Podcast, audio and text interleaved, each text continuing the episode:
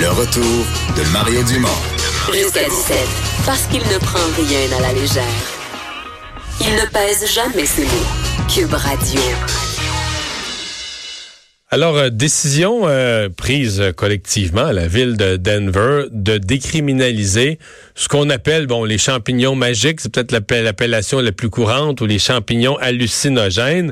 Euh, ben, pour plusieurs, ça, ça apparaît surprenant. Là. On est, bon, le cannabis, c'est une discussion qui est plus élargie, euh, décriminaliser. Certains pays l'ont fait, légaliser. Ben, le, Colorado, là où se trouve la ville de Denver, c'est le premier endroit à l'avoir fait en Amérique du Nord, mais le Canada, on vient de, notre pays au complet vient de vient de suivre. Euh, donc, pour parler de cette euh, décriminalisation des champignons magiques, Jean-Sébastien Fallu, professeur à l'école de psychoéducation de l'Université de Montréal. Bonjour. Bonjour. Euh, c'est quoi comme produit, là, juste parce que bon, on connaît plus le cannabis, mais c'est quoi comme produit les champignons magiques? On fait pousser ça comment? parce que c'est un art en soi, là, faire les champignons? Ben, ça pousse naturellement notamment dans, dans, dans, dans, des crottins de chèvre, mais on peut le, le, faire soi-même, effectivement. Euh, L'ingrédient actif, c'est la psilocybine, mais effectivement, on appelle ça des champignons magiques. Euh, on s'est plus connu sous ce nom-là. Euh, est-ce que c'est est-ce que ça présente des, des dangers ou c'est juste drôle? Euh, est-ce que c'est quelque chose qui peut être dangereux? Ben, toutes les drogues euh, comportent des risques. Là. Il n'y a aucune drogue qui ne pose aucun risque. Euh, en prendre plus, les mélanger, tout ça, ça augmente les risques. La seule façon de les éviter, c'est de ne pas en prendre. La question de la dangerosité est extrêmement complexe à évaluer. Il y a plusieurs euh, enjeux là-dedans. Est-ce que c'est on parle de, psychiatrie, de, de, de, santé physique, de risque de dépendance, de Non, mais sur ça, sur les risques, sur les risques de dépendance, est-ce que les champignons magiques c'est vu dans, dans, dans le milieu comme étant plus ou moins à risque de dépendance que les que les autres drogues? Beaucoup moins. En fait, il n'y a pas vraiment de dépendance aux champignons magiques. Les risques sont essentiellement, voire uniquement au niveau psychiatrique. Mais quand on a des études qui se penchent sur évaluer cette dangerosité-là, euh, les champignons magiques arrivent souvent dans les substances parmi les moins dangereuses quand on compare à des médicaments, des drogues illégales et à l'alcool, au tabac, euh, etc. Donc c'est vraiment quand même, somme toute, là, euh, sous, réserve, comme je disais, de, comment c'est consommé et par qui. c'est quand même, somme toute, une substance qui est très peu dangereuse. Est-ce qu'il y a le danger de, parce que j'en ai jamais pris, là, mais est-ce qu'il y a un danger de, de faire des grosses conneries, je veux dire, d'halluciner suffisamment, de, de, commettre des gestes où on pourrait mettre euh, sa sécurité en jeu ou sa réputation en jeu? Ben, comme je le disais, il y a toujours des risques ça est assez imprévisible et ça dépend toujours du contexte dans lequel c'est consommé et par qui. C'est certain que quelqu'un qui a déjà une santé mentale précaire en partant, euh, il y a beaucoup plus de risques. De manière générale, quelqu'un qui ferait des conneries serait probablement quelqu'un qui a déjà euh, euh, une santé mentale, une, psychologie précaire et ou qui aussi dans un contexte particulier là, où il se sentirait stressé, par exemple, ou quelque chose comme ça. Mais a priori, c'est pas personne va faire une connerie de toute pièce sans qu'il y ait quelque chose d'autre dans hmm. sa personne ou dans l'environnement. Et ça vous dit quoi là qu'une ville euh, est-ce que c'est le début d'un mouvement ou est-ce que Denver fait vraiment un geste isolé bizarre? Est-ce que est-ce que c'est une discussion qu'on pourrait avoir au Canada par exemple après le cannabis euh, les champignons magiques? Puis question si on devait de l'année prochaine là, ouvrir la discussion sur une deuxième drogue à légaliser, est-ce que c'est celle-là qu'on devrait regarder en premier? Ben, sans prétention, je l'ai, euh, je l'ai dit il y a un an environ à l'ACFAS dans un café scientifique que la prochaine drogue à être décriminalisée ou légalisée serait les champignons magiques. Ah Parce que notamment, ça fait longtemps qu'on en parle aux États-Unis. Il n'y a pas juste à Denver où il y a des initiatives de référendum qui sont en place.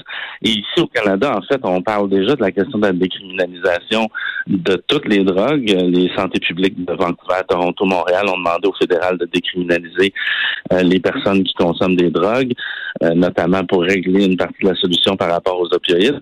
Euh, oui, c'est le début de quelque chose et pour moi, c'est très, très clair que euh, la question n'est pas de savoir si on va décriminaliser les drogues, c'est de savoir quand et comment.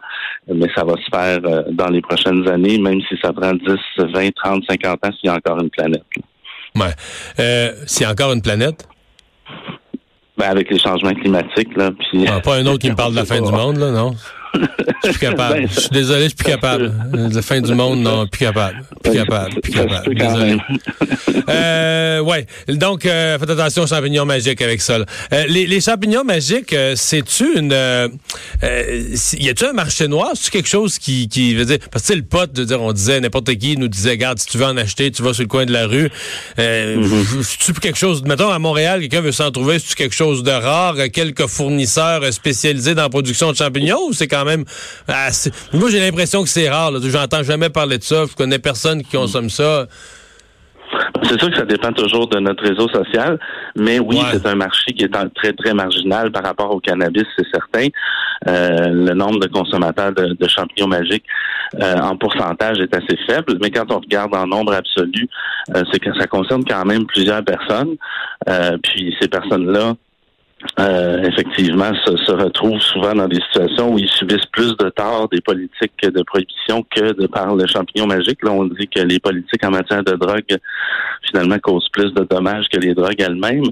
Euh, puis c'est quand même, oui, une minorité, mais ces personnes-là sont à la fois, comme je le dis, subissent des conséquences. Il y a des gens qui sont condamnés. Il y a des gens qui sont. Si j'allais au palais de justice, je trouverais des gens qui ont été condamnés pour avoir consommé ça ou en avoir possédé, Ben, maintenant. pour en avoir possédé, certainement. Ah? Oui, c'est sûr que c'est sûr que c'est pas une priorité, j'imagine, des corps policiers, mais Ben on ouais. sait que on sait que la possession de drogue est quelque chose qui est utilisé euh, par le corps policier pour euh, justement un outil excellent là, pour euh, profiler des, des gens marginaux, problèmes de santé mentale, des jeunes dans la rue. Donc euh, c'est pas une priorité, mais parfois ça peut être très utile pour pour inter- interpeller quelqu'un.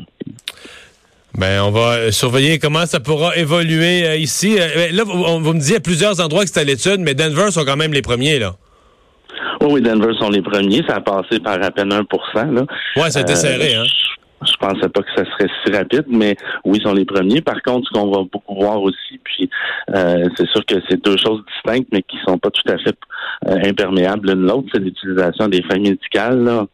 Il y a beaucoup de recherches euh, sur euh, l'utilisation de la psilocybine, notamment pour traiter euh, la dépression. C'est à ses premiers balbutiements, mais euh, il y a un potentiel là. Et euh, ça aussi, ça risque euh, d'être des cas qu'on voit légalisation pour utilisation des fins médicales aussi.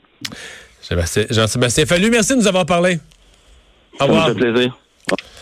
Jean-Sébastien Fallu, professeur agrégé à l'école de psychoéducation de l'Université de Montréal. On va s'arrêter pour la pause euh, dans un instant. La chronique euh, de Lise Ravary, on va entre autres revenir, j'ai l'impression, sur les propos de la sénatrice qui est venue à l'Assemblée nationale aujourd'hui parler euh, de laïcité, la sénatrice Céline Hervieux-Payette, mais une membre du Sénat d'Ottawa, qui a laissé une trace aujourd'hui à l'Assemblée.